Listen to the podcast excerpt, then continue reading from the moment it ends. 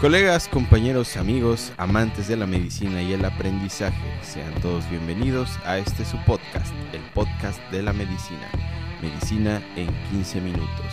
Yo soy el doctor Said López, gracias por escuchar, comencemos.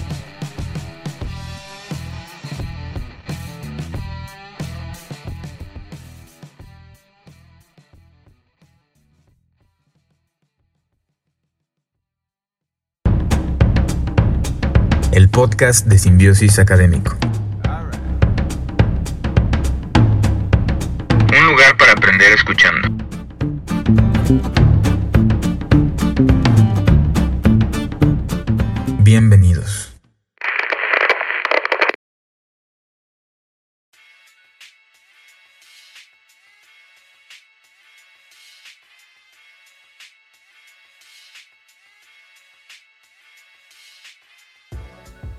Mis queridos compañeros, amigos simbióticos, bienvenidos una vez más a un episodio nuevo después de bastante tiempo.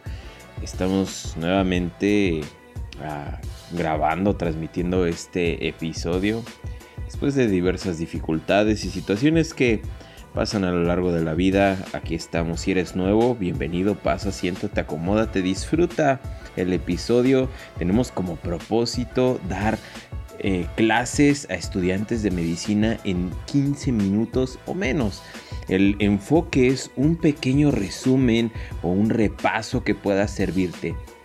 Esto no va a sustituir tu estudio, pues en realidad lo complementa o te ayuda a recordar. Si eres interno o pasante, te va a servir de lujo para que en lo que vas en el trayecto del camión hacia tu sede, va a funcionar bastante bien. Si ya llevas algún tiempo con nosotros, gracias por continuar, por la fidelidad que tienes y gracias a mi amigo el doctor Héctor Guzmán por la oportunidad de siempre estar aquí y por creer en este proyecto y también en mí. A todos y cada uno de los que nos escuchan y forman parte de nosotros, un fuerte abrazo y todo nuestro cariño. Como ya viste, el día de hoy vamos a hablar de enfermedades exantemáticas. Este tema es por demás un clásico de la medicina. Es un pilar fundamental en la pediatría. Si estás rotando ahí, si estás pasando tus ciclos clínicos o eh, tu rotación eh, como interno, o eh, estás en, en tu servicio social y tienes muchos niños, este es un tema que necesitas saber, dominar sí o sí. Vamos a hablar hoy únicamente de tres patologías, exantema súbito, sarampión y rubiola, pero quiero empezar dándote unas generalidades. Lo primero de ellos es que eh, el exantema, eh, en, todos eh, lo que vamos a ver, es, igual el, tiempo de los pródromos. dura unos 5 días aproximadamente y sucede 2 a 3 días previo al exantema. Se manifiesta de manera similar, hay solo algunas peculiaridades de algunos, pero se manifiestan igual en realidad lo van a describir eh, como gripita. Va a llegar la mamá, te va a decir, mi hijo tiene estos síntomas gripales, fiebre, tos, conjuntivitis, malestar general, eh, nada extraordinario en realidad. Y eh, tú vas a pensar que es una simple gripa, algo viral, le das su tratamiento y unos dos, tres días después del tratamiento te va a llegar con el exantema. La segunda generalidad es que el diagnóstico es clínico. En realidad podríamos usar algunas técnicas especiales como serología, como reacción de cadena de la polimerasa o eh, eh, un exudado en el caso, eh, en un caso en particular, pero en realidad no se utilizan tanto, no son comunes. Mm, en algunos casos especiales, mm, como en casos complicados, estudios epidemiológicos de manera muy puntual, o por ejemplo eh, la enfermedad de Kawasaki, que es un reto diagnóstico. Sí se llegan a utilizar estas técnicas, pero el diagnóstico va a ser 100% clínico. Entonces es muy importante que grabes en tu mente los datos de cada una de estas para diferenciarlo y para conducir tu diagnóstico a qué te estás enfrentando y qué puedes esperar de la enfermedad. Y la tercera generalidad es que la prevención únicamente es con la vacuna. En México solo tenemos la, S, la SR o SRP contra sarampión, rubiola y este, la triple viral eh, para tiritis. Eh, hay una vacuna contra varicela, pero no es tan común encontrarla en México y no es del cuadro básico. Y de ahí, eh, pues en realidad ya no hay más vacunas. Bien, empecemos hablando del exantema súbito. Tú lo vas a encontrar como eh, también rociola infantil o sexta enfermedad. Cualquiera de los tres nombres estamos hablando de lo mismo. Se genera por un virus del herpes tipo 6. Cuando hablamos del cuadro del exantema súbito, vamos a notar eh, que como su nombre lo dice es súbito, brusco en aparición. Vamos a ver un paciente con una una aparición brusca de fiebre que es alta y dura de 24 a 72 horas. Es decir, los pródromos aquí en realidad están caracterizados por la fiebre y un malestar general exagerado, pero la fiebre, sin más ni más, llega, aparece muy alta, dura 24 a 72 horas y tan brusco como aparece, desaparece. Y así como desaparece, eh, aparece el exantema.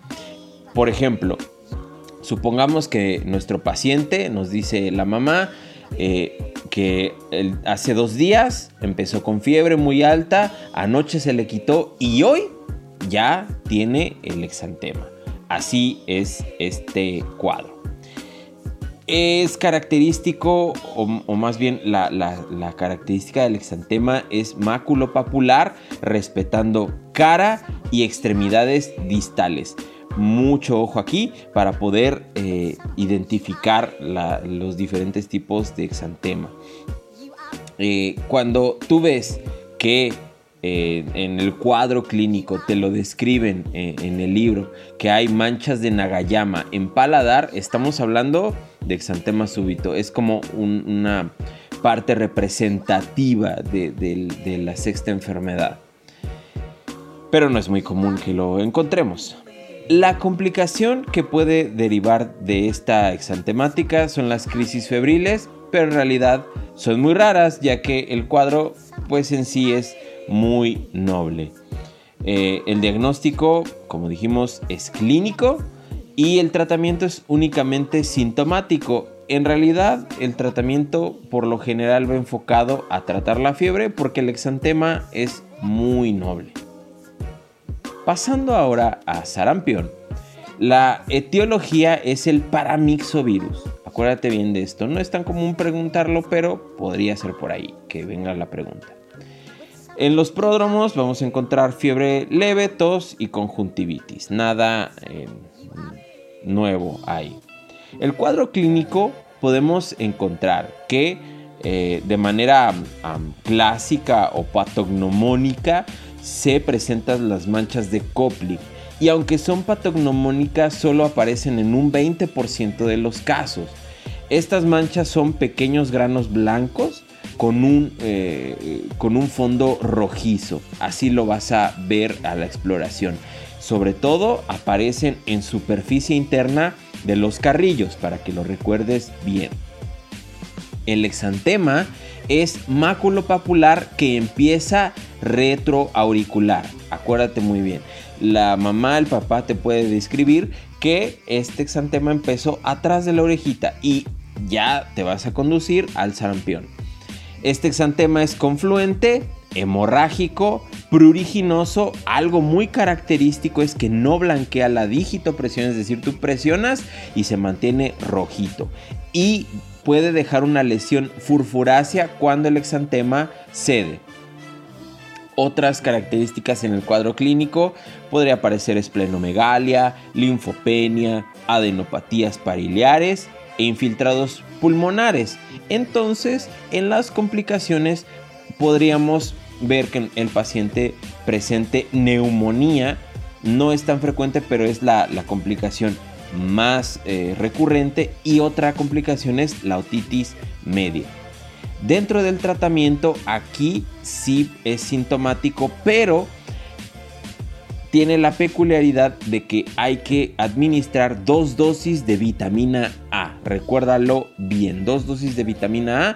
Y si se complica, eh, puedes eh, dar gamma globulina, pero esto ya es en, en segundo o tercer nivel.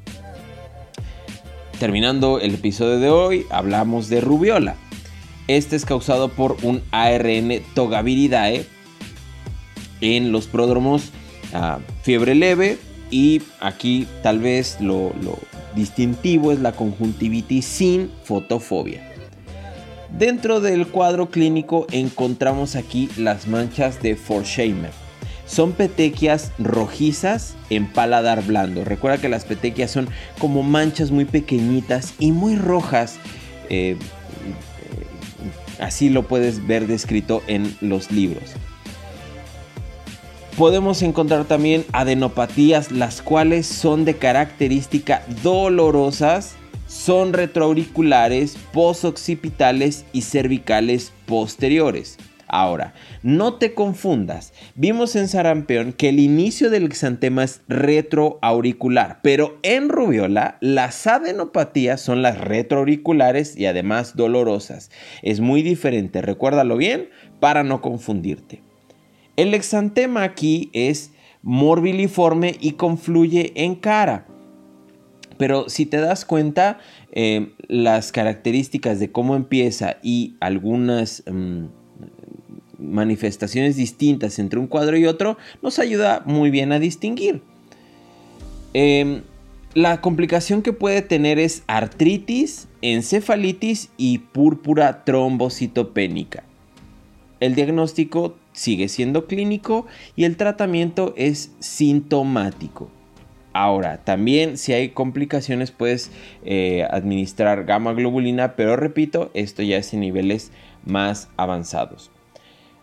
Un dato importante a eh, resaltar es que aunque no se toman estudios para clínicos eh, para realizar el diagnóstico, siempre, siempre que ves una enfermedad exantemática, debes levantar el reporte epidemiológico para que se haga el cerco o el seguimiento epidemiológico, ya sea en la comunidad o escuela donde estás.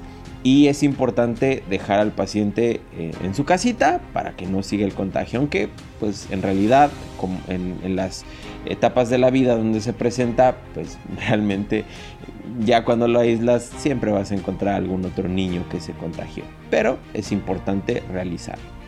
Hasta aquí el episodio de hoy. Recuerda seguir revisando tus libros, poner mucha atención a tus clases. Esperamos que estas breves clases te puedan ayudar a complementar a lo que ya sabes o añadirte un conocimiento nuevo, reforzar, em, reaprender también recordar y que puedas ser el mejor en lo que haces porque sabemos que hacia allá vas y ese es el propósito de simbiosis, mejorar y agregar a tu conocimiento médico. Sigue leyendo tus libros, sigue revisando artículos y ya sabes que aquí nosotros te recomendamos muy en especial revisar las guías de práctica clínica de tu país o región donde te encuentras ya que en la normatividad eh, es lo que nos rige y ahí se expresa qué es lo que vas a hacer de acuerdo a las posibilidades para el diagnóstico y tratamiento. Cuídate mucho, es un placer estar con ustedes, nos escuchamos en el siguiente episodio.